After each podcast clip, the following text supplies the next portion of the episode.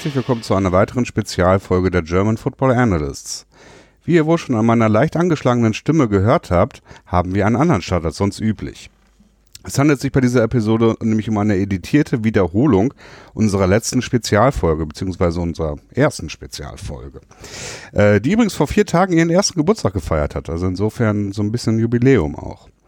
Äh, es ist für uns im Moment nicht so ganz einfach, jede Woche die Zeit und den nötigen Headspace zu finden, um die regulären NFL Tuesday Folgen aufzunehmen. Insofern haben wir uns jetzt gedacht, machen wir das ähm, ja, die Spezialfolgen aus dem letzten Jahr und editieren sie nochmal ein bisschen. Also braucht ihr auch nicht unbedingt genervt abschalten.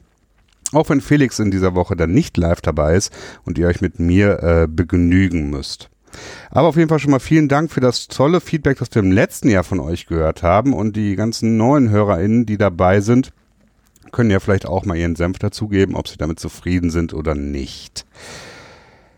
Genau, in dieser Folge geht es dann im Großen und Ganzen erstmal um den Off-Season-Kalender in der NFL. Also sprich, wann ist Combine, wann ist der Draft, wann ist das Owners-Meeting, ähm, die ganzen aktuellen Termine. Äh, die werde ich dann jeweils auch nochmal editiert reinspielen, wenn dann die entsprechenden Segmente aus der letzten Folge äh, dann wahrscheinlich vorbei sind und dann mal kurz reingrätschen und sagen so, okay, in, dieser, in diesem Jahr findet das und dann, dann und dort statt.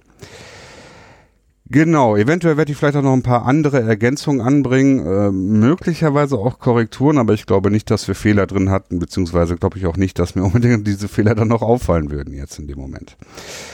Okay, aber, aber, aber, bevor wir dann mit der Folge anfangen, würde ich doch ein paar News ganz gerne ansprechen, beziehungsweise, tja, verkünden und vielleicht auch ein bisschen einordnen. Ähm, anfangen würde ich ganz frisch damit, Breaking News mäßig. Jetzt fehlt Felix mit seinem äh, Breaking News Sound, den er sonst immer ganz gerne einspielt. Ähm, äh, Quarterback Drew Brees hat sich dazu entschieden, die Schuhe noch nicht an die Wand zu hängen, an den Nagel zu hängen, glaube ich, ne? Äh, und will noch mal ein Jahr zurückkommen zu den New Orleans Saints. Hat sich äh, quasi entschieden, äh, noch ein weiteres Mal den Super Bowl quasi in Angriff zu nehmen. Und äh, es war ja auch im Vorfeld wohl schon klar, ich glaube, das hat er auch selber gesagt, dass wenn er weiterspielt, es nur bei den Saints sein wird. Ist ja auch durchaus verständlich, äh, wenn auch nicht zwingend verständlich, aber verständlich, denn äh, wir haben noch so ein paar andere Quarterback-Situationen, wo das nicht so klar ist, dass sie beim selben Team bleiben wollen. Aber Drew Brees ähm, hat sein Interesse bekundet, bei den Saints zu bleiben. Was äh, natürlich im Umkehrschluss für die Saints auch bedeutet, dass sie zwei Quarterbacks haben, die beide Free Agents sind. Der eine äh, Unrestricted Free Agent in Teddy Bridgewater, der andere Taysom Hill. Ähm, einige würden vielleicht auch sagen, okay, so richtig Quarterback ist er auch nicht, auch wenn er von sich selber überzeugt ist, dass er ein Franchise-Quarterback wäre, der als Restricted Free Agent, naja, nicht so richtig Free Agent ist und die Saints können sich überlegen, ob sie ein First- oder Second-Round-Tender auf ihn, äh, ja, ihm damit beglücken ähm, und vielleicht finden sie dann ein anderes Team, das bereit ist, äh, quasi einen Second-Round-Pick abzugeben und Taysom Hill dann einen langfristigen Vertrag abzugeben. Äh, vieles deutet darauf hin, dass das das Interesse der Saints im Moment ist, denn so kann man die ganzen äh, Aussagen äh, von Seiten der Officials der Saints deuten, denn sie äh, loben ihn über den grünen Klee.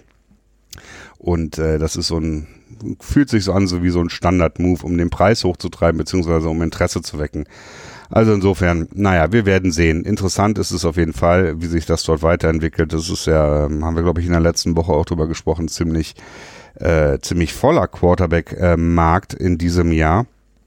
Und wie sich das dann alles entwickelt, wird interessant werden. Das nächste große Thema, das wir diese Woche wohl hier haben, ist Miles Garrett, der, nachdem er für den ähm, erstmal indefinitely, also ähm, unbestimmte Zeit lang gesperrt wurde aus der NFL, weil er auf dem Feld Mason Rudolph mit, äh, ich weiß gar nicht, ich glaube, das war der Helm von Mason Rudolph, auf den Kopf geschlagen hat, was äh, je nachdem, wie es interpretiert wird, natürlich auch eine, eine, eine Körperverletzung mit einer Waffe ist und dann juristisch gesprochen sogar schon wieder gefährlich werden kann.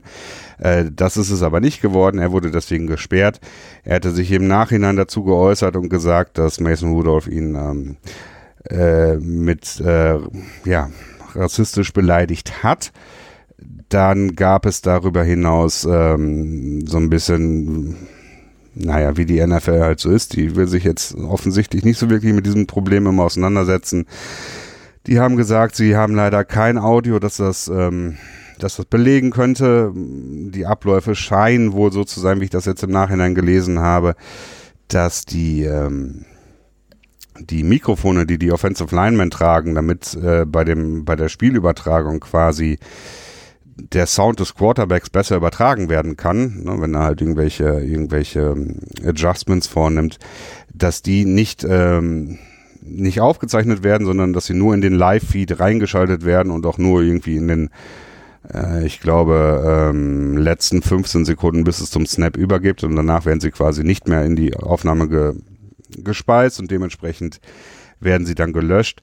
Ähm, alles ein bisschen weird, die Situation. Vor allen Dingen finde ich es extrem nervig, dass die NFL nach wie vor, ja, so um dieses Thema so sich nicht so darum bemüht in der Intensität, wie ich es mir eigentlich wünschen würde. Und ähm, ja, ansonsten, ich, ich kann nicht sagen, ob es stimmt, ich kann nicht sagen, ob es nicht stimmt. Das ist auch im Moment gar nicht das, was ich, äh, also die Anschuldigungen von Miles Garrett, ob die stimmen, das ist äh, schlussendlich auch nicht das, was, was ich jetzt geklärt haben möchte. Was ich geklärt haben möchte, ist zum einen, dass die NFL da ein bisschen mehr, tja, mehr Effort reinpackt. Ähm, das wirkt zumindest nicht so, als wenn sie es getan hätte. Und zum anderen, ist halt die Strafe, die Mason Rudolph im äh, Vorfeld, bevor das, glaube ich, auch wirklich bekannt geworden ist, das weiß ich nicht genau, ich glaube schon, äh, ich glaube nur eine 50.000 Dollar Strafe bekommen hat. Und das ist halt, klar, er hat überhaupt keinen dicken Vertrag, das stimmt, aber das ist halt sehr wenig, äh, wenn man bedenkt, dass äh, um ihn herum die Offensive Linemen ein bis zwei Spiele Sperre bekommen haben und Mason Rudolph, äh, Miles Garrett komplett gesperrt wurde für den Rest der Saison dann im Endeffekt ist das ja, irgendwie wenig. Ähm, am Ende wird es wahrscheinlich sich total im Sande verlaufen, weil Mason Rudolph wahrscheinlich auch im Sande verlaufen wird, denn äh, es wirkt jetzt im Moment nicht so, als wenn er eine großartige Karriere in der NFL hat und das wird wahrscheinlich auch der Grund sein, warum die NFL da jetzt nicht wirklich weiter tätig wird, denn äh, wenn Mason Rudolph jetzt vielleicht einen bekannteren Namen hätte oder mehr Relevanz insgesamt hätte, dann würde er mit Sicherheit auch ähm, eine größere Reaktion hervorbringen. Also insofern insgesamt, eine, naja, bekleckert sich die NFL mal wieder ganz und gar nicht mit Ruhm. Ähm, ein bisschen frustrierend ist es auf jeden Fall mal wieder. Und wenn nicht sogar nur ein bisschen, sondern sogar sehr. Gut, äh, dann hätten wir noch, äh, beziehungsweise ich, denn heute bin ich es ja, noch zwei, drei äh, Spielernachrichten. Ich würde direkt mal mit den Arizona Cardinals anfangen wollen, die ihren ähm, den Tackle DJ Humphreys verlängert haben. Nun, auf den ersten Blick sieht es aus, als wenn es sehr teuer wäre, und zwar drei Jahre für 45 Millionen. Ähm, Im Großen und Ganzen ist es meines Erachtens auch ein, guter Deal für, für Humphreys, der, ich glaube, äh, bei 15 Millionen pro Jahr liegt er ungefähr ziemlich weit oben auf jeden Fall bei, der, bei den bestbezahlten Tackles. Aber ich glaube, dass äh, er noch einige Male überhö- überholt werden wird von anderen Tackle-Verträgen in diesem Jahr. Aber er hat nur drei Jahre, was äh, sehr positiv ist, denn äh, dann kann er, wenn der neue CBA vor allen Dingen dann rauskommt und die neuen Fernsehverträge ausgehandelt werden und das Salary Cap vermutlicherweise in drei Jahren bei äh, ja, keine Ahnung, bei 250, 270 Millionen oder so liegt, ganz vorsichtig geschätzt, also zitiert mich da nicht, das ist eine äh, On-the-Fly-Schätzung. Ähm, da werden die 15 Millionen pro Jahr natürlich völlig äh, obsolet geworden sein werden.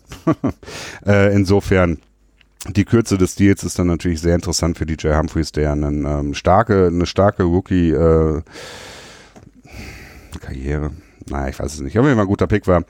Äh, insofern ähm, sicherlich wahrscheinlich auch Win-Win, denn äh, die Cardinals werden sicherlich auch froh sein, äh, die Tackle-Position, äh, tja, zumindest ziemlich sicher zu haben. Dann gehen wir nochmal zu den Detroit Lions, denn Darius Slay, ähm, Big Play Slay, äh, steht dort im Moment wohl im, im äh, Schaufenster, so wie es dann immer so schön heißt. Ähm, er hat noch ein Jahr Vertrag, hat selber geäußert, dass er nochmal ordentlich ja, äh, ordentlich in der Free Agency absahnen möchte. Also sein nächster Vertrag soll ordentlich werden. Ähm, und ob er in die Pläne der, der Lions reinpasst, ist ähm, Ja, ist fraglich. Also zum einen äh, schematisch, zum anderen äh, wissen wir jetzt auch nicht unbedingt, wie es mit Matt Patricia dort weitergeht, der jetzt, wenn ich mich da richtig in Erinnerung äh, sicher wehren möchte, noch ein Jahr quasi Übergangszeit bekommen hat, also zugesichert bekommen hat. Ähm, er hat noch ein Jahr Vertrag und dann, tja, wie das halt immer so ist mit, mit äh, Spielern, die nördlich der 30 Jahre alt sind, wenn sie nicht gerade Quarterbacks sind, äh, sind Teams sehr skeptisch, was die Langlebigkeit angeht und dann nochmal einen dicken Vertrag. Ähm, weiß nicht, ob das so ganz für das Team, für die Lions passt. Ähm, gleichzeitig wird auch wieder geleakt, dass die Lions mit mehreren Teams gesprochen haben über einen potenziellen Trade von, äh, von Slay, der jetzt halt noch ein Jahr unter Vertrag ist. Möglicherweise Kompensation dürfte nicht zu groß für ihn werden. Aber wer weiß, denn äh, Jalen Ramsey hat auch zwei First-Round-Picks ähm, erwirtschaftet quasi für die Jacksonville Jaguars und ja, wird sich zeigen, wie das mit Darius Slay ist, der an etwas anderem Punkt in seiner Karriere angekommen ist. Aber wir werden sehen. Und einen weiteren Cornerback hätte ich jetzt noch anzubieten, zwar Josh Norman, der äh, gecuttet wurden von den äh, gecuttet wurde von den Washington Hauptstädtern die, ähm, naja, auch so eine gewisse Transition eingehen. Josh Norman, der auch durchaus underperformed hat äh, in Washington und nie so richtig an seine Glanzzeit bei äh, den Carolina Panthers anknüpfen konnte. Also Josh Norman, ähm, weiß nicht, wenn ich mich richtig erinnere, war jede, jede Offseason hat man irgendwie ein, irgendein Gejammere darüber gelesen, dass Norman ähm, nicht seinen Dollars und seinem Namen gerecht wird. Aber naja, ein weiterer Free Agent in einem ziemlich äh, dichten Cornerback-Markt in diesem Jahr. Äh, ich kann mal eben kurz schauen, ob ich schnell die Auflistung finde. Genau, wir haben noch Chris Harris, Jimmy Smith, der, ähm, naja, vielleicht auch nicht so eine ganz sichere Lösung ist, aber Bradley Roby jetzt natürlich auch nicht die beste Lösung. Akib Talib, äh, Logan Wine, also sind einige, einige Cornerbacks, ähm, die Free Agent werden. Ähm, das ist natürlich schon keine Top-Namen, aber tiefe Tiefe. also insofern wird es auf jeden Fall spannend. So, äh, CBA News, CBA Verhandlungen, Tarifverhandlungen, nicht wirklich was Neues scheint immer mehr in Richtung 17 Spiele zu gehen. Äh, aber wann es passiert und wie es passiert, ist alles irgendwie noch unsicher. Also die, äh, die Leaks, die da rauskommen, da kann ich mir nicht so richtig einen Reim drauf bilden, beziehungsweise nicht so richtig einschätzen, äh, ob das alles so stimmt oder ob da irgendwelche ja, äh, Narrative geformt werden wollen. Ähm, dann hätten wir noch zwei Front Office News. Zum einen ist Anthony Lynn, der Head Coach der Chargers, um ein Jahr verlängert worden. Ähm, ja, ich glaube, ausruhen braucht er sich nicht auf seinen Job. Die Chargers ohne Philip Rivers ähm, haben natürlich einen schweren, ja, einen schweren Stand im Moment. Ähm, und damit natürlich auch Anthony Lynn, der einen schweren Stand hat, denn es ist halt schwierig, ohne Quarterback erfolgreich zu sein. Und tja, wenn er den Vertrag länger als nur ein Jahr verlängert haben will, wird er Erfolg haben müssen oder zumindest einen ähm, gut klingenden Plan vorlegen müssen. Ähm, naja, wir werden sehen, wie es mit ihm weitergeht. Ich drücke ihm die Daumen, denn ähm, wenn wir was nicht brauchen, dann ist es wieder ein Minority Coach, ein POC Coach, der aufgrund äh, von einem, naja, aus einer relativ aussichtslosen Situation äh, mutmaßlich schlecht performt und dann äh, gekündigt wird. Insofern toi toi toi Anthony. Dann noch eine letzte Nachricht, die ich im Vorfeld rausgesucht habe, und zwar Nick Casario, der ähm, quasi General Manager der New England Patriots, der ja äh, schon fast ein Houston Texan war und Bill O'Brien quasi dort als General Manager zur Hand gehen sollte. Ähm, tja, seine Fälle sind wohl davongeschwommen, was am Ende stimmte oder nicht, das ist alles schwer abzuschätzen, aber er hat äh, wieder eine weitere Vertragsverlängerung bekommen, nachdem sein Vertrag sonst in diesem Jahr nach dem Draft wohl ausgelaufen wäre. Ähm, wie lang die Verlängerung ist, sehe ich jetzt gerade nicht. Das sind auf jeden Fall mehrere Jahre, soweit ich nicht weiß. Wie viel und so weiter wissen wir natürlich auch nicht. Das sind ja die Patriots, die geben sowas ja nicht bekannt. Dementsprechend, who knows? Ja, das wäre soweit alles erstmal von, meinen, äh, von meinem News-Überblick. Ähm, genau, und dann hören wir jetzt mal in die Spezialfolge rein und viel Spaß damit. Bis gleich.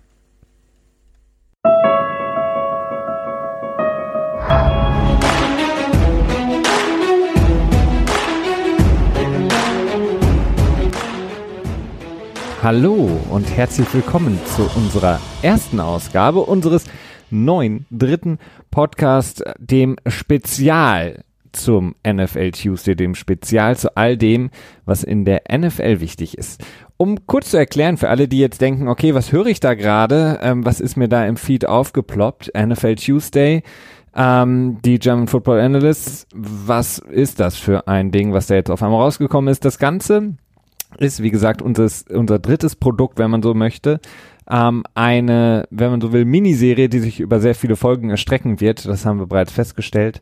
Und das Ganze ist entstanden aus dem Wunsch unserer vielen Hörer und Hörerinnen, die uns häufiger angeschrieben haben, die uns häufiger Kommentare dagelassen haben und gesagt haben, okay, diese eine Sache verstehe ich nur nicht so ganz. Ich ähm, beschäftige mich jetzt schon mit Football vielleicht erst seit kurzem oder vielleicht auch schon ein bisschen länger viele Sachen, die ihr ansprecht, besonders beim NFL Tuesday, die verstehe ich nicht oder die Begrifflichkeiten sind mir so nicht bewusst. Ich weiß nicht, was es bedeutet. Könnt ihr das vielleicht mal erklären?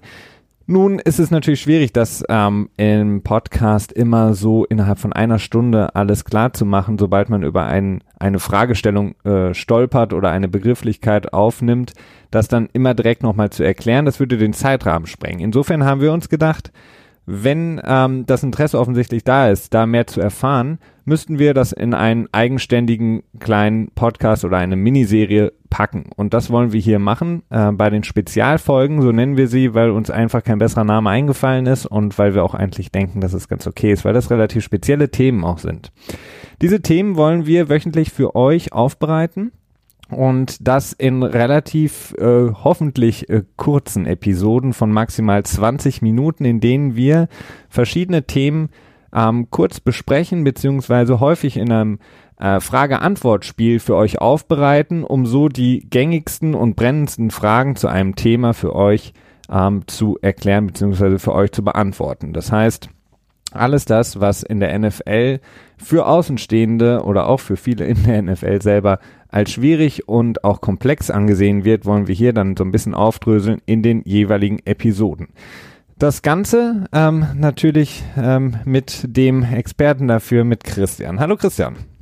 Ja, hallo Felix, hallo liebe Zuhörer. Hast du sehr schön eingeleitet, kann man nicht anders sagen. Und ähm, ja, was du gerade auch sagtest, äh, vielleicht auch für einige Leute in der NFL. Es ist schon erstaunlich, wie oft man äh, Fehlinformationen oder Unsicherheiten bei auch äh, erfahrenen Journalisten auch in der NFL sieht. Ähm, und schlussendlich teilweise kriegt man ja auch mit, dass NFL-Teams ähm, ja sich gewisser Dinge nicht so ganz bewusst sind. Ne? Wenn man sich zum Beispiel zurückerinnert an das ähm, kleine Missverständnis der äh, Cleveland Browns, als sie für McCarron traden wollten und dann nicht rechtzeitig die, äh, Form die Formulare an die NFL geschickt wurden und dann die Trade Deadline vorbei war.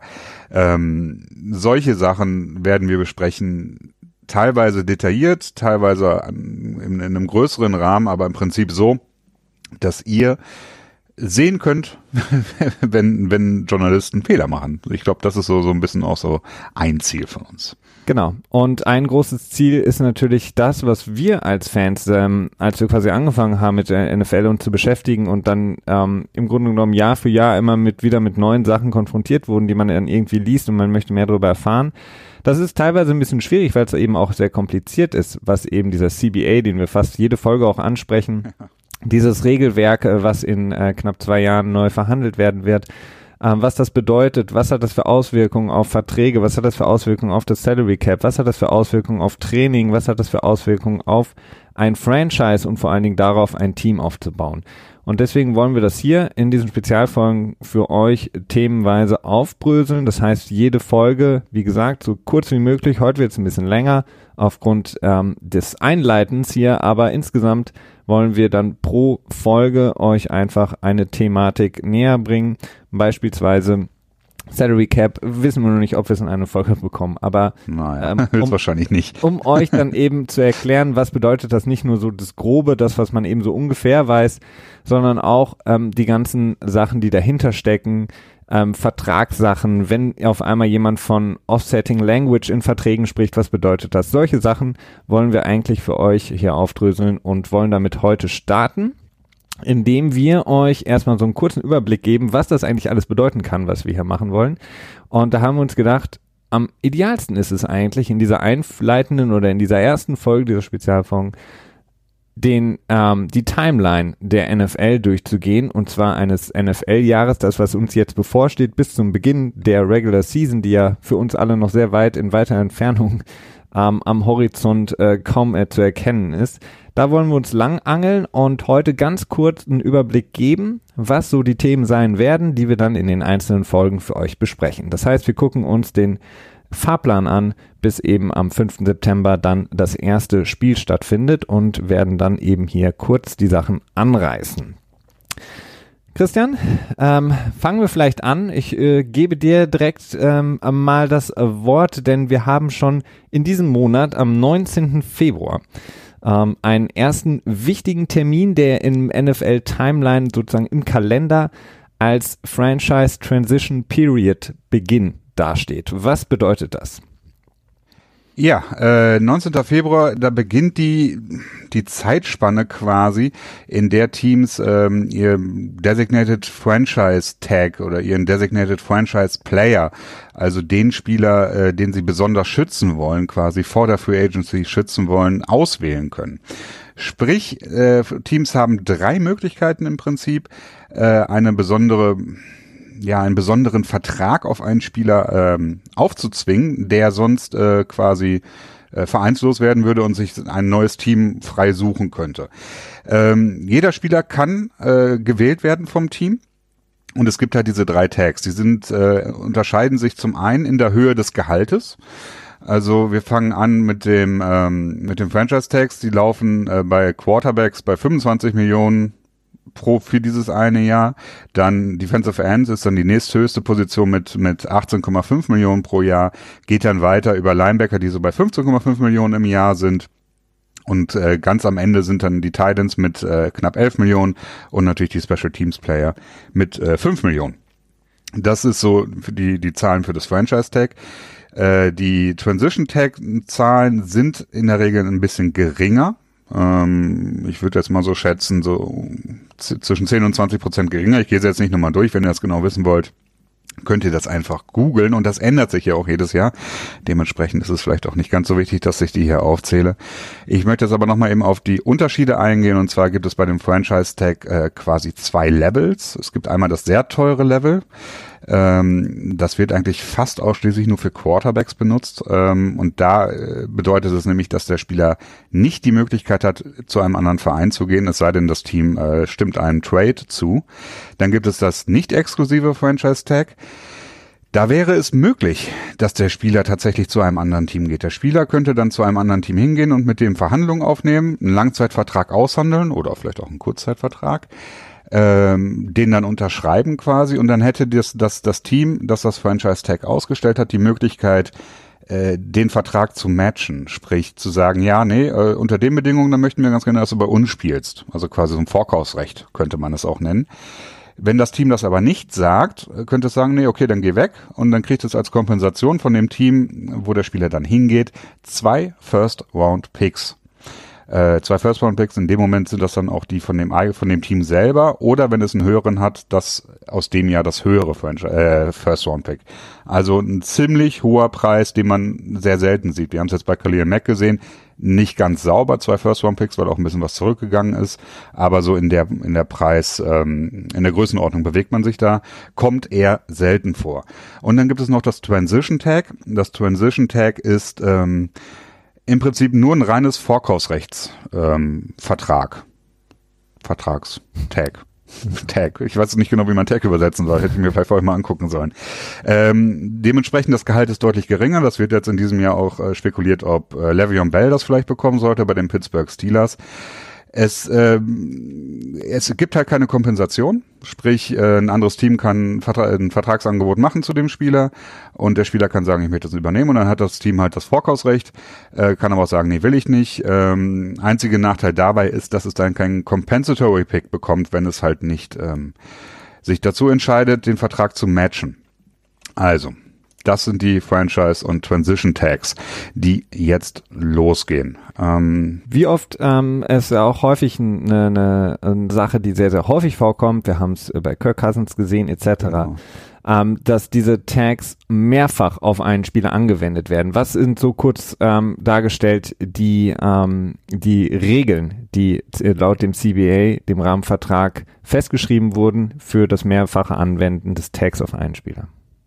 Ähm, ganz kurz vorneweg, weil es gerade insgesamt so ein bisschen interessant ist, äh, schlussendlich steht im CBA, dass dieses Franchise-Tag nur mit der Intention auferlegt werden kann, einen Langzeitvertrag zu verhandeln.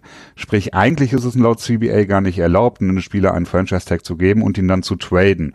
Ähm, gut, das haben wir schon gesehen, das fing spätestens mit den Patriots und Matt Castle in 2009 an wo das nicht passiert ist. Also die Regel wird nicht mal wirklich befolgt, würde ich jetzt mal so sagen. Ähm, wird ja auch bei Nick Foles ein großes Problem. Genau. Aber kommen ähm, wir zurück. Genau, das ist dann wieder was für ein NFL Tuesday. Ähm, das war das eine. Das andere ist, ein Spieler kann maximal dreimal das Franchise-Tag äh, bekommen. Also da ist, ist halt geschützt. Er kann halt nicht häufiger als dreimal das Franchise-Tag bekommen. Äh, was schon ganz schön viel ist, wenn man bedenkt, wie lang halt die durchschnittliche Karriere eines Spielers ist. Ähm, das ist natürlich dann für Quarterbacks relevant, wenn sie dann die ersten beiden Male, wie jetzt Kirk Cousins quasi getaggt wurden. Macht das für Folgeteams die ganze Sache nicht unbedingt leichter. Vor allen Dingen interessant ist, dass halt, äh, wenn das, wenn das zweite Mal das Franchise Tag drauf gelegt wird auf den Spieler, dass dann das Gehalt um mindestens 20 Prozent höher sein muss als im Vorjahr. Sprich, das ist ein deutlich höherer, ja, es wird teuer. Wir haben es ja bei Kirk Cousins gesehen. Ähm, und beim dritten Mal wird es nochmal äh, 20 Prozent teurer, sodass es dann am Ende äh, 144 sind, irgendwie so um den Dreh. Aber es wird auf jeden Fall sehr teuer. Das ist auf jeden Fall mal die, ähm, die Eingrenzung dafür. Ähm, was es halt auch gleichzeitig für Spieler wieder ärgerlich macht, weil sie halt in der, in der wirklichen Free Agency, also wenn sie wirklich komplette auf der Straße stehen und sich ein neues Team suchen, sag ich mal. Natürlich die Karten am besten in der Hand haben und ähm, die Argumente haben und Teams gegeneinander ausspielen können und so natürlich den besten Vertrag für sich raushandeln können.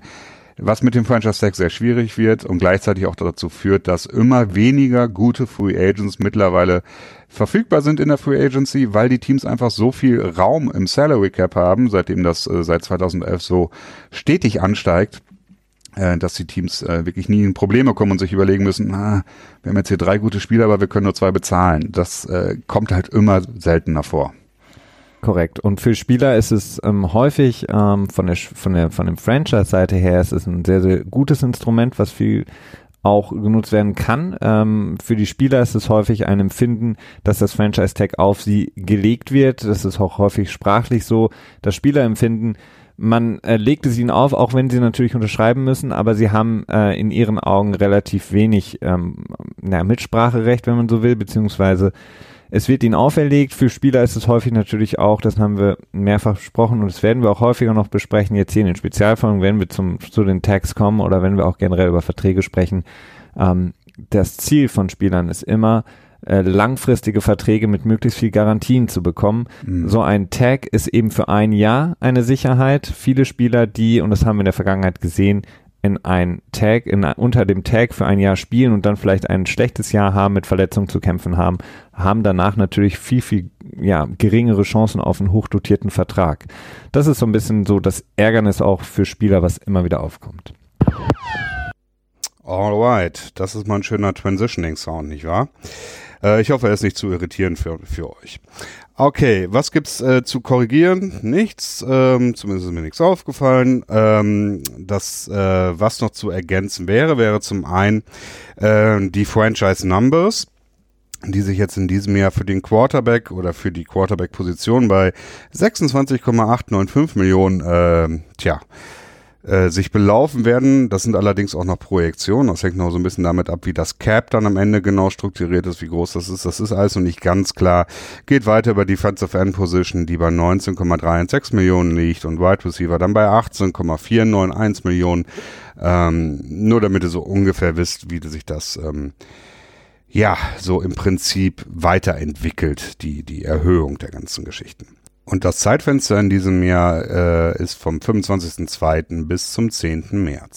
Dann gehen wir weiter, Christian, ähm, in unserem Roundup hier. Der 26. März bis, äh, Entschuldigung, 26. Februar bis 4. März ähm, ist das Scouting Combine in Indianapolis. Da vielleicht ganz kurz, weil das natürlich auch relativ bekannt ist, wahrscheinlich viele Leute auch wissen, worum es da geht. Ähm, vielleicht, was wird gemacht beim Combine und wer wird überhaupt eingeladen von wem? Das ist vielleicht die spannendere Frage. Ja, zuerst muss man sagen, man könnte vielleicht den Eindruck haben, dass dieses Scouting Combine extrem wichtig ist für die ähm, quasi die Positionierung der Spieler im Draft später. Ähm, es ist nicht unwichtig, aber es ist nicht so wichtig, wie man denken würde, denn das Scouting findet natürlich das ganze Jahr über statt und äh, das Combine selber ist dann ja im Prinzip ja, so eine Art Bundesjugendspiele oder sowas in die Richtung, wo halt, ähm, ich weiß gar nicht, wie viele äh, ähm, Disziplinen das jetzt insgesamt sind, vielleicht so acht. Hochsprung, Weitsprung, äh, Bankdrücken von 225 Pfund, der 40 Sekunden, ähm, nee, nicht 40 40 Sekunden. Yard. Genau, 40 Yard äh, Sprint, dann der Three-Cone-Drill, wo man quasi die, die Quickness, also die, die Flinkheit misst, äh, wo man ne, Richtungswechsel äh, misst und äh, Passing Drills für Quarterbacks. Das sind Sachen, die, ähm, die geben vielleicht ein ergänzendes Bild. Ne? Das ist es auf jeden Fall. Äh, aber ein Großteil des Scoutings ist halt schon im Vorfeld passiert, als die Spieler im College äh, aktiv gespielt haben und äh, dort wird man sich schon gegradet haben. Also insofern ist das Combine für die für andere Dinge eigentlich auch deutlich interessanter, denn die Liga trifft sich dort, die GMs der verschiedenen Teams unterhalten sich untereinander. Es werden viele ja, Trades schon mal so ausgewogen, ne? Es wird geguckt, wo kann man vielleicht was machen und so. Und insofern ähm, ist das, glaube ich, das vielleicht sogar interessantere am Combine selber. Ähm, es werden insgesamt aber bis zu 335 Spieler können eingeladen werden. Es werden aber, glaube ich, nicht jedes Jahr so viele eingeladen. Und äh, eingeladen werden Spieler, die ja im Prinzip von der NFL. Also jedes Team ist in der Lage, Vorschläge zu machen äh, wer denn bitte ähm, genau unter die Lupe genommen werden soll. Im Prinzip. Und das entscheidet dann wieder ein Komitee, das von der NFL gewählt wird. Also ist im Prinzip so ein NFL-Only-Club. So wie immer. So, da bin ich wieder. Und zwar gibt es ein kurzes Datumsupdate. Zum einen findet das äh, Scouting Combine jetzt vom 24.02. bis zum 2. März statt. Das sind schon mal quasi die harten Fakten.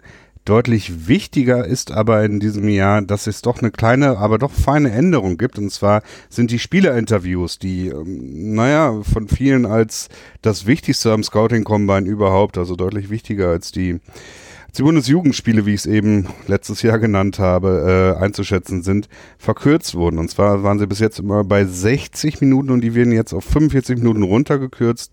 Hauptsächlich deswegen, damit die NFL aus dem Scouting Combine ein ja, ich weiß nicht, ob es jetzt Spe Spektakel nennen will, aber auf jeden Fall ein medienverträglicheres Event zu machen. Und äh, gleichzeitig werden nämlich auch die meisten ähm, Drills, also die meisten Übungen, die die, ähm, die zukünftigen NFL-Profis abhalten sollen, werden in den Abend gelegt oder beziehungsweise in die Primetime gelegt. Und ähm, die NFL hofft sich somit natürlich mehr Zuschauer zu generieren, mehr Zuschauerinnen zu, ähm, anzulocken, die sich das Spektakel anschauen. Der obligatorische Moment, in dem Bill Belichick Rich Eisen seinen Scheck übergibt für seine Rich Eisens äh, Foundation, ich weiß nicht, was er hat, vielleicht eine 40-Yard Lauf Dash äh, Foundation, äh, Charity, ich weiß es nicht. Aber nun ja, äh, insofern gibt es ein paar Änderungen dieses Jahr beim Combine ähm, nicht so ganz so optimal wahrscheinlich aus Teamsicht. Ähm, genau, dann ähm, gehen wir weitergehen im März, ähm, ganz wichtiges Datum auch, äh, Free Agent, ähm, ja, die Verhandlungszeit beginnt.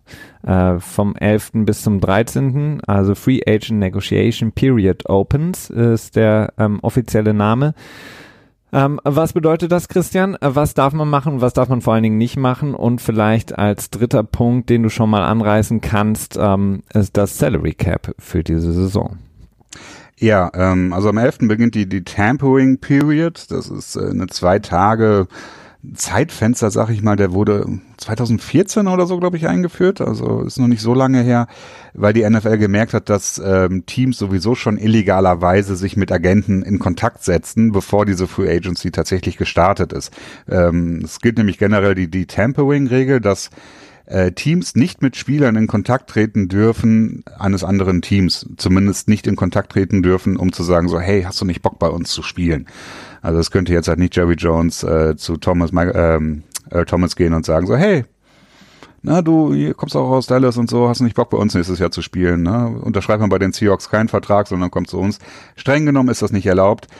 Äh, in welcher Form das natürlich trotzdem passiert, ist so eine andere Sache. Es gibt auch immer mal so kleine Draftstrafen, also wo dann Draftpicks entzogen werden von Teams, weil Tampering äh, nachgewiesen wurde, aber es ist natürlich sehr schwer nachzuweisen.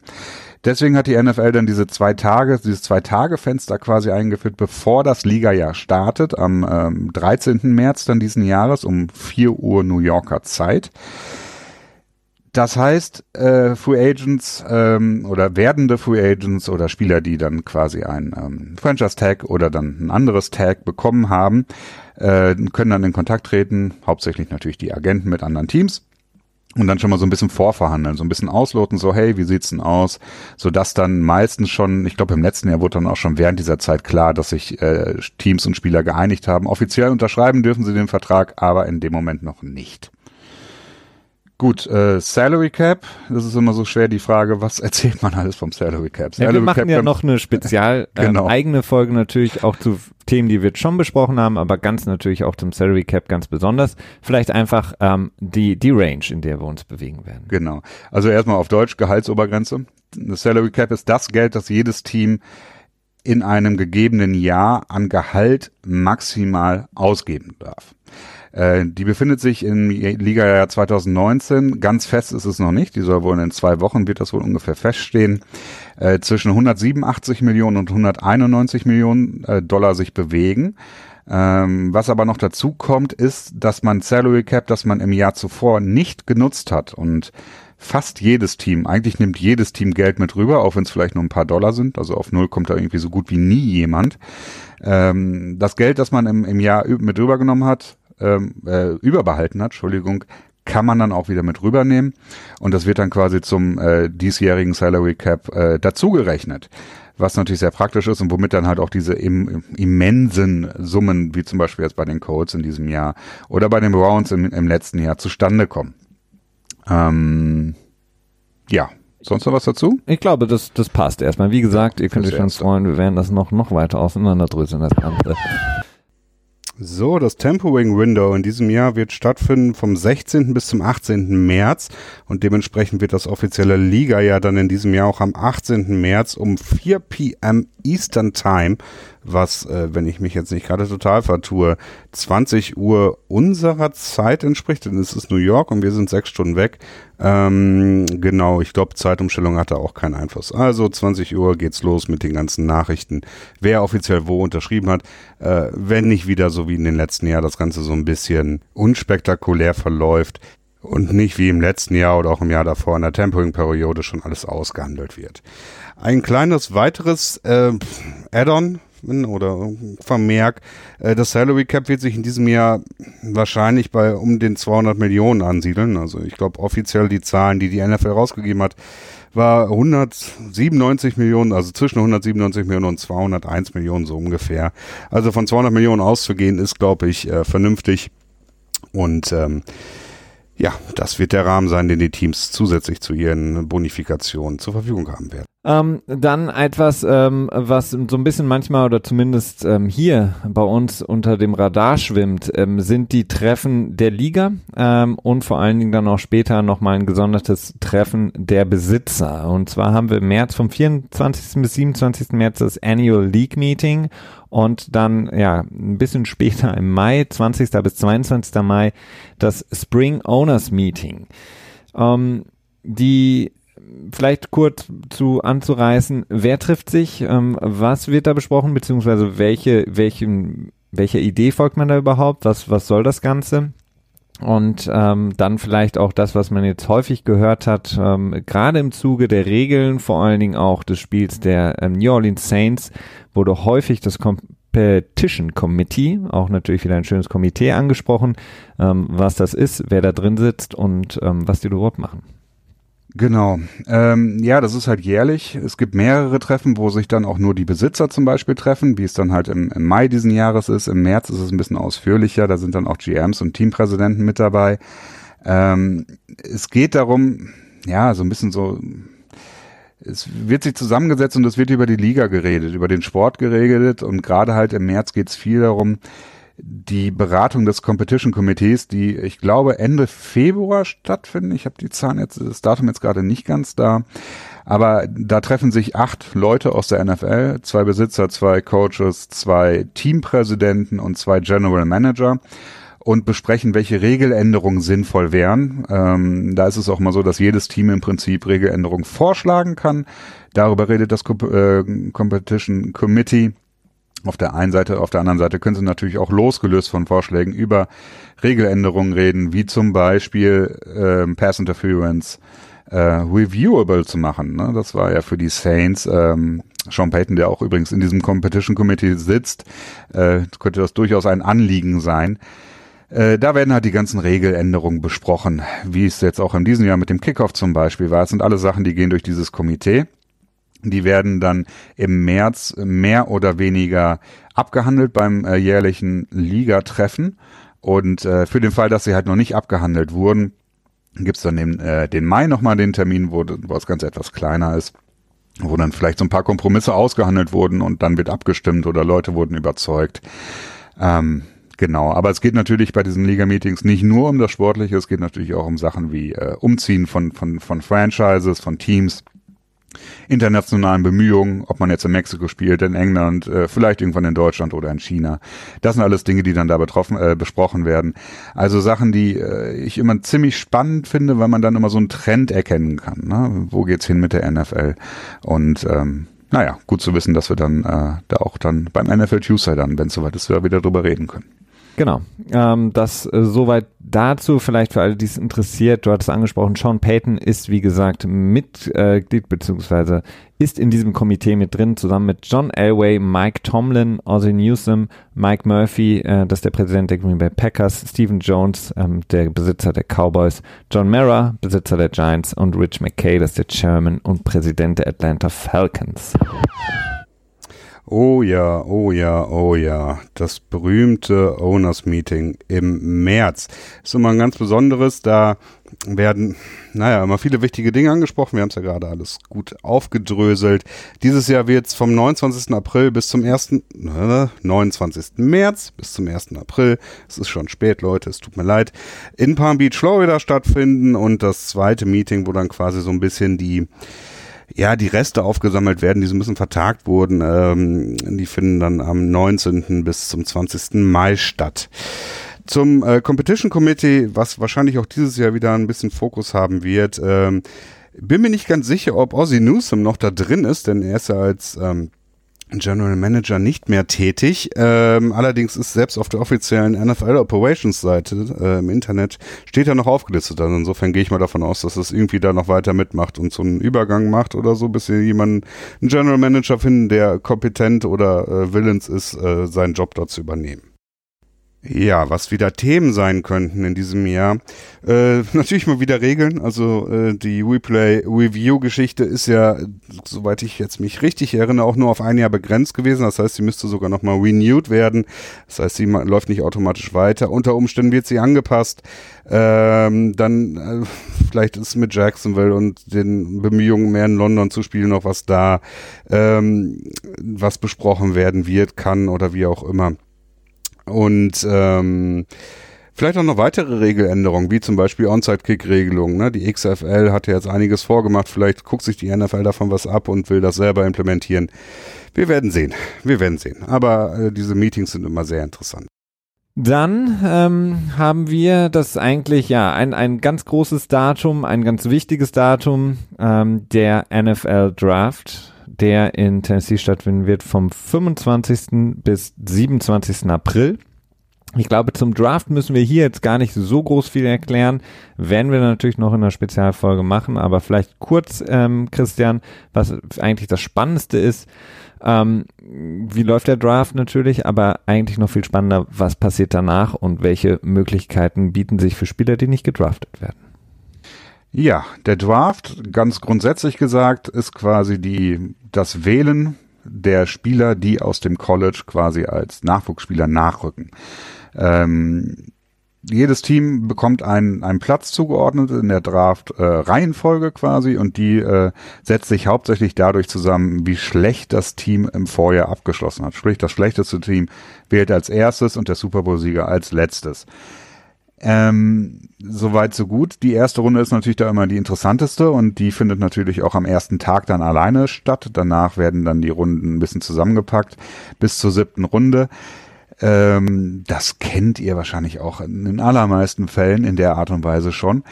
Äh, es gibt noch zwei Besonderheiten, die ich jetzt an dieser Stelle erwähnen würde. Und zwar das eine ist, ähm, sind die Compensatory Picks. Da haben wir irgendwann im NFL Tuesday auch schon mal ausführlicher drüber gesprochen. Ist ein etwas komplizierteres Thema.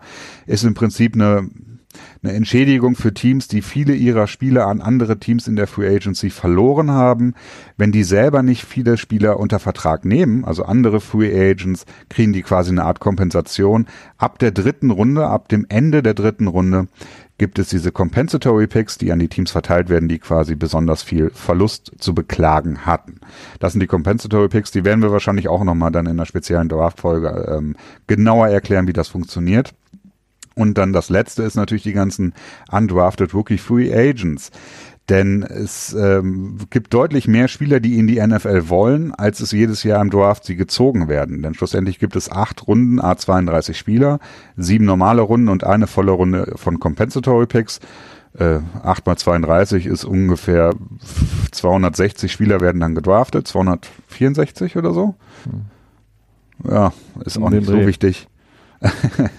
auch nicht so wichtig. Aber alle anderen Spieler, die nicht gedraftet wurden, die können natürlich ähm, quasi als Free Agents bei Teams unter Vertrag genommen werden, bekommen allerdings in der Regel nicht so einen guten Vertrag, äh, können sie teilweise auch nicht bekommen und ähm, versuchen dann ihr Glück in den doch deutlich erhöhten Kadergrößen, äh, bevor die Saison losgeht. Da wächst der Kader ja auf 90 Spieler an und ist nicht nur bei 53, wie er während der regulären Saison ist. Ihr Glück versuchen und im Trainingcamp versuchen zu überzeugen. Es gibt da Teams, die sehr erfolgreich sind mit, ähm, mit undrafted Players. Ähm, und es gibt Teams, die da nicht so viel Wert drauf legen. Aber es ist noch was ganz Besonderes. Ähm, ganz besonders schwierig ist es natürlich auch für die Spieler, die nicht gedraftet werden oder für Spieler, die in der sechsten, siebten Runde gedraftet werden. Denn die Sicherheiten, die sie dann in dem Sport haben, sind äh, ja sehr, sehr wackelig. Ähm, es ist ein hartes Leben als, ähm, als Nachwuchsspieler, der jetzt nicht so unter Vertrag steht. Ähm, viele Leute wollen ihren Traum leben und ähm, ja, riskieren einiges dafür. Ne? Genau. Und natürlich sind auch die Verträge oder die Gehälter ähm, ähm, ganz klar davon abhängig, wann man gedraftet wird, beziehungsweise die in der, in der ersten Runde haben nochmal ganz spezielle ähm, Sachen, die damit einhergehen. Das werden wir dann auch nochmal besprechen, wenn wir auf die Folgen gucken, ähm, mit, wo wir den Draft nochmal genau auseinandernehmen und vor allen Dingen, was das bedeutet, salary-mäßig für die Rookies auch. Wichtig ist vielleicht nochmal zu erklären, ähm, der Draft ähm, ist im Grunde genommen nur ein Recht, das ein Team zieht, um mit einem ähm, Spieler, der in die NFL kommen möchte, einen Vertrag zu verhandeln. Genau. Das ist im Grunde genommen, also sobald ich einen drafte, heißt das nicht unbedingt, dass der automatisch bei dem Team ist, sondern das Team erhält nur das sozusagen erste oder Vorzugsrecht, mit diesem Spieler einen Vertrag auszuarbeiten, einen Rookie-Deal auszuarbeiten. Okay, und in diesem Jahr findet der Draft vom 23. bis zum 25.04. April statt. Ähm, alles so wie gehabt im Großen und Ganzen. Eine kleine Besonderheit gibt es noch und zwar gibt es am 27.04. ist der erste Tag, wo die NFL-Clubs äh, offiziell Spieler aus der XFL unter Vertrag nehmen können. Also quasi so einen Draft Light Light. Ähm, leid. Je nachdem, äh, wie viele Spieler da dann auch am Ende Erfolg haben werden. Aber vielleicht noch ganz interessant zu wissen. Okay, und noch eine weitere Ergänzung. Jetzt danach geht Felix auf den Post-June One Cut ein. Den gibt es in diesem Jahr nicht, denn wir befinden uns im letzten Jahr des CBAs und das ist ein besonderes Jahr, wo es diesen, diese Möglichkeit nicht gibt, Spieler quasi als Post-June One Cut zu deklarieren.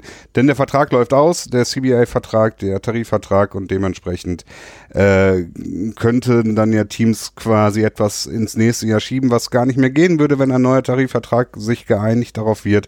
Und dementsprechend ist das in diesem Jahr auch ähm, ja, diese Möglichkeit nicht vorhanden. Ähm, macht einige Probleme, aber gut, so ist es halt. So, und dann habe ich noch etwas, was ein bisschen weiter vorausgreift. Am Ende sagt Felix, dass der, äh, die Regular Season am 4. September anfängt oder 5. September 2019. Das wird in diesem Jahr am 10. September 2020 geschehen, der Regular Season Start. Äh, ob dann der Super Bowl-Gewinner wieder das erste Spiel eröffnet, in alter Tradition, nachdem im letzten Jahr war es, glaube ich, Green Bay gegen Chicago, die die hundertste Saison eröffnet haben. Steht noch nicht fest, der Schedule kommt äh, später raus. Oh Gott, ich weiß nicht mehr, wann das ist. War das schon im März immer? Äh, ich weiß es nicht genau. Aber der wird später rauskommen, dann werden wir es wissen. Ähm, genauso wie die International Games, die kommen meistens immer ein bisschen früher raus. Wenn ihr einen Trip nach London plant, um dort die NFL live zu erleben, werdet ihr das auf jeden Fall auch bei uns erfahren. Äh, gleichzeitig kann ich jetzt auch in diesem Moment schon mal meinen Part hier schließen. Äh, ich werde jetzt nicht weiter kommentieren und äh, euch eine schöne Woche wünschen. Ähm, wir werden sehr wahrscheinlich weitermachen mit diesen editierten Spezialfolgen, ähm, in welcher Form auch immer das dann sein wird. Denn ähm, ich, ich finde und wir finden, dass sie eigentlich ganz gut gelungen sind, einen guten Überblick geben über das äh, doch sehr komplizierte Regelwerk und Verfahrenswerk in der NFL. Ähm, und äh, darauf könnt ihr euch freuen. Ansonsten bleibt mir jetzt erstmal nichts weiter zu sagen als bis nächste Woche, denn äh, in irgendeiner Form werdet ihr von uns nächste Woche Dienstag oder vielleicht Mittwoch auch wieder hören. Bis dahin, habt eine schöne Zeit. Ähm, dann haben wir noch zwei, drei Sachen, ähm, Christian, und zwar im Juni ist am 2. Juni, viele sagen, eins der wichtigsten Daten, äh, was das Salary Cap angeht. Ähm, denn da gibt es sowas wie den Post-June One Cut, nee, Post-June One Cut, so ist es richtig. Ähm, was bedeutet das? Hast du nicht gerade beide Male Post-June One Cut gesagt? ich weiß nicht, ich hatte das Gefühl, ich sage Post-June One One Cut. Aber okay. Okay. Äh, kann auch sein. Vielleicht habe ich auch nicht ganz genau zugehört. Ähm, das ist insofern wichtig, denn äh, über Garantien in den Verträgen der Spieler haben wir jetzt in dieser Folge noch nicht äh, ausführlich gesprochen. Das werden wir dann später auch nochmal tun. Wichtig ist, es gibt, ähm, es gibt Garantien, die die Spieler in ihren Verträgen haben können. Generell ist es aber so, dass wenn ein Spieler irgendwie einen 140 Millionen Vertrag unterschreibt, dass es äh, nicht wirklich sehr wahrscheinlich ist, dass er diese 140 Millionen auch tatsächlich am Ende verdienen wird. Denn in der Regel ist es so, nach zwei bis drei Jahren sind so wenig Garantien nur noch in den Verträgen drin, dass der Vertrag einseitig von dem Team aufgelöst werden kann und der Spieler dann da sitzt und Pech gehabt hat, mehr oder weniger. Äh, und da kommt halt dieses äh, Post-June One-Cut-Regelung ins, ähm, tja, da wird sie wichtig, denn alle Spieler, die nach dem 1. Juni gecuttet werden von den Teams oder gewaved werden, die Garantien in den Verträgen, die in den noch kommenden Jahren sind, werden nicht wie sonst üblich auf das aktuelle Jahr, auf die, auf die Gehaltsobergrenze des aktuellen Jahres angerechnet, sondern sie bleiben in der Zukunft.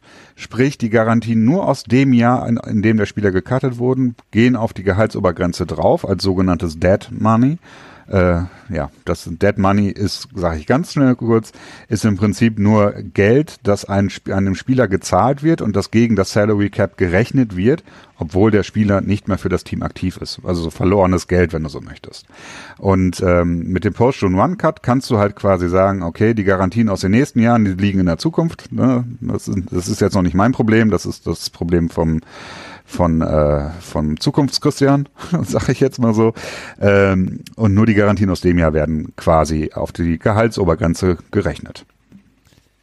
Was immer schwierig ist ähm, und was jedes Jahr immer wieder zu Turbulenzen führt und in der vergangenen Saison zu einem vielleicht dem, dem größten Narrativ überhaupt der Saison geführt hat, ist ähm, ähm, der 15. Juli in diesem Jahr, das Datum, und das ist das Ende, an dem Teams ähm, äh, den Franchise-Tag-Player äh, mit ihm einen Multi-Year-Contract oder einen längerfristigen Vertrag schließen können. Sprich, am 15. Juli auch wieder New Yorker Zeit, ähm, 4 p.m. ist es, glaube ich. Genau. Ähm, bis dahin haben Teams Zeit, einen Vertrag mit meinem Franchise-Tag-Spieler auszuhandeln. Sollte das nicht der Fall sein, wir haben bei Le'Veon Bell gesehen, kann äh, vieles passieren. Ja, genau. Also schlussendlich ist es für die meisten Teams fast, also fast immer ist es für die Teams auch interessant, einen Langzeitvertrag für die Spieler zu entwickeln, denn ähm, die Franchise Tag Hausnummer ist halt immer sehr hoch und ähm, das möchte man eigentlich selten für so einen Mietspieler benutzen. Gibt Situationen, in denen das der Fall ist, wenn man irgendwie so einen Title Push machen möchte oder so, aber meistens möchte man einen langfristigen Vertrag erzielen, was aber nicht heißt, dass man es immer kann.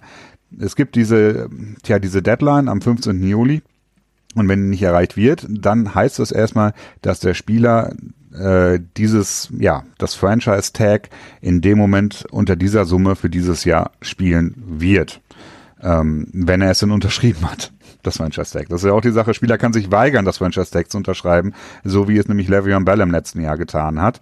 Solange er das äh, Tag nämlich nicht unterschrieben hat, also dem Vertrag nicht zugestimmt hat, darf er nicht für ein anderes Team spielen, er darf nur für dieses, äh, er darf nur für das Team spielen, wofür er das Tag unterschrieben hat. Er kann danach äh, weggetradet werden. Äh, das ist möglich, aber erst nachdem er das Tag, und den Vertrag unterschrieben hat. Ähm, das Team kann allerdings auch jederzeit dieses Franchise Tag wieder zurückziehen, was den Spieler dann in dem Moment zu direkt zu einem Free Agent machen würde. Und das hatten wir bei Le'Veon Bell halt im letzten Jahr gehabt. Er hat sich äh, sehr lange geweigert, bis zum Ende geweigert, dieses Tag zu unterschreiben, hat gesagt, das mache ich nicht. Und dann hat er sich schlussendlich dazu entschieden, das Jahr auszusetzen. Genau. Was auch sehr selten vorkommt. Was sehr selten vorkommt und was für viel Diskussion gesorgt hat. Ähm, und da sieht man auch ganz schön äh, die, das Bezahlmodell in der NFL, denn es gibt da wirklich ähm, wöchentlich, manchmal noch alle zwei Wochen kriegt man dann den Gamecheck, aber im Grunde genommen wird das Gesamtgehalt auf äh, durch 17 geteilt, nämlich 17 mhm. Wochen. Und dann bekommt man oder dementsprechend verliert man eben jeweils äh, jeder Woche ein Siebzehntel seines Komplettgehalts, beziehungsweise hier von der Franchise-Tag-Nummer von Le'Veon Bell. Ähm, dann kommen wir, Christian, äh, zu zwei Daten noch. Ähm, da geht es nämlich schon wieder los mit dem Training beziehungsweise ähm, einem relativ speziell koordinierten Training durch das CBA, sprich den Rahmenvertrag, nämlich ab Mitte Juli. Ähm, werden sozusagen die Tore geöffnet bei den Teams und Spieler kommen wieder zurück. Bis dato hatten die Trainer oder Coaches keinen Kontakt zu den Spielern und äh, der Rahmenvertrag ähm, verbietet es ihnen auch, einen direkten Kontakt zu den Spielern äh, aufzunehmen im Sinne von Training mit ihnen oder spezielles Coaching. Das dürfen sie nicht machen. Erst dann eben ab Mitte Juli. Ja, beziehungsweise Mitte Juli fängt halt das Training Camp an. Es gibt vorher noch die Organized Team Activities beziehungsweise die das Off-Season äh, oder Voluntary Off-Season Workout Program. Äh, wie schon heißt, es ist voluntary, sprich es ist freiwillig. Da müssen die Spieler nicht mitmachen. Es gibt gewisse ähm, Bonuszahlungen, die in Verträgen vereinbart werden können, um die Spieler natürlich zu motivieren, da auch hinzugehen. Aber es ist freiwillig. Ähm, die finden im Mai, Mai. statt. Genau. Ähm, das Training Camp, was du jetzt gerade angesprochen hattest, das ist dann tatsächlich verpflichtend. Wenn Spieler da nicht hingehen, kann man Strafen verhängen. Ähm, ein Teil auch bei den OTAs, das ist teilweise auch so. Aber in der Regel passiert es auch selten. Es passiert natürlich bei Spielern wie Khalil Mack, wenn er irgendwie sagt, so ich will noch einen Vertrag haben, das gibt's immer häufiger mal. Aber es sind die wenigsten Spieler, die es sich auch wirklich leisten können, ne? die halt wirklich äh, so viel Fähigkeiten haben, dass die auch sagen können, so hey, nee, ich komme nicht. Ähm, also in der Regel läuft es meistens relativ rund ab. Nur sind natürlich die Stars dann auch die interessantesten und das sind dann natürlich auch wieder die, die wir mitbekommen. Korrekt. Dann ähm, gehen wir schon in großen Schritten auf die Saison zu und in großen Schritten zum Ende unserer heute einführenden äh, Spezialfolge für weitere Spezialfolgen in den nächsten Wochen. Und zwar am 31. August, auch wieder New Yorker Zeit, denn dort ist das Head Office der NFL. 4 p.m. müssen Teams ihren Kader auf 53 Mann ähm, ja, reduziert haben, ähm, gecuttet haben, Spieler rausgeworfen haben und dann muss quasi der Kader stehen zu dem Zeitpunkt. Spieler werden, wie gesagt, dann rausgeschmissen, denn vorher operieren Teams eben mit ähm, sehr, sehr fast doppelt so vielen Spielern, ähm, etwas ähm, grob formuliert. Und an diesem Tag müssen sie eben auf 53 Mann reduzieren. Spieler werden rausgeworfen, gehen ins Waiver. Ähm, was bedeutet das für die Spieler? Tja, erstmal, dass sie vertragslos sind. Ähm, das Waiver Wire werden wir auch nochmal detailreicher erklären. Grundsätzlich ist es so, dass äh, so wie die Draft Order quasi im Moment wäre, das erste Team sagen kann, hey, nee, den möchte ich haben. Also jeder, jedes Team hat quasi ein Vorkaufsrecht mit der Priorität das schlechteste Team ganz oben. Und äh, so könnte dann halt auch an diesem Tag könnten dann äh, ja zig Teams sagen, den möchte ich haben, den möchte ich haben, den möchte ich haben und den möchte ich nicht haben, den möchte ich nicht haben. Äh, ist insofern interessant, weil äh, die Kader werden auf 53 Mann runtergekürzt. Aber es gibt ja noch den, äh, den Practice Squad, der Platz bietet für zehn Spieler, die noch nicht ganz so erfahren sind. Also ein zehn Jahre alter Veteran kann nicht mehr in den Practice Squad, die müssen jünger sein. Können wir vielleicht auch noch mal etwas genauer erklären. Ähm, aber die Teams wollen diese Plätze natürlich auch füllen und in der Regel auch mit Spielern, die sie selber im Training Camp hatten. Die Spieler müssen aber halt erst durch das Waiver, Waiver Wire durch und dann können sie halt ähm, neuen Vertrag aushandeln mit dem Team im Moment. Ähm, tja, was passiert mit Spielern, die keinen Vertrag kriegen und die auch nicht geclaimed werden auf dem Waiver Wire? Ja, für die beginnt die große Zeit der ja, der Unsicherheit dann auch wieder, ne? Denn auch sie wissen nicht, wie geht's für sie weiter. Finden sie noch äh, einen Job in der NFL? Verdienen sie noch irgendwie genug Geld, um über die Runden zu kommen? Oder ja, müssen sie vielleicht an ihre Highschool zurückgehen und dort dann Coach werden oder sowas in diese Richtung? Äh, sehr schwierig. Ähm, denn auch die Gehälter im Practice Squad sind ja in der Regel nicht so gut. Du bekommst halt auch nur, ich glaube 150.000 Dollar waren das im Jahr. Als Practice Squad war die Minimalbezahlung. Es kann auch mehr sein, aber meistens verdienen die Spieler im Practice Squad nur diesen Minimalsatz, vielleicht ein bisschen mehr, ein paar Garantien. Äh, es ist aber nicht so viel.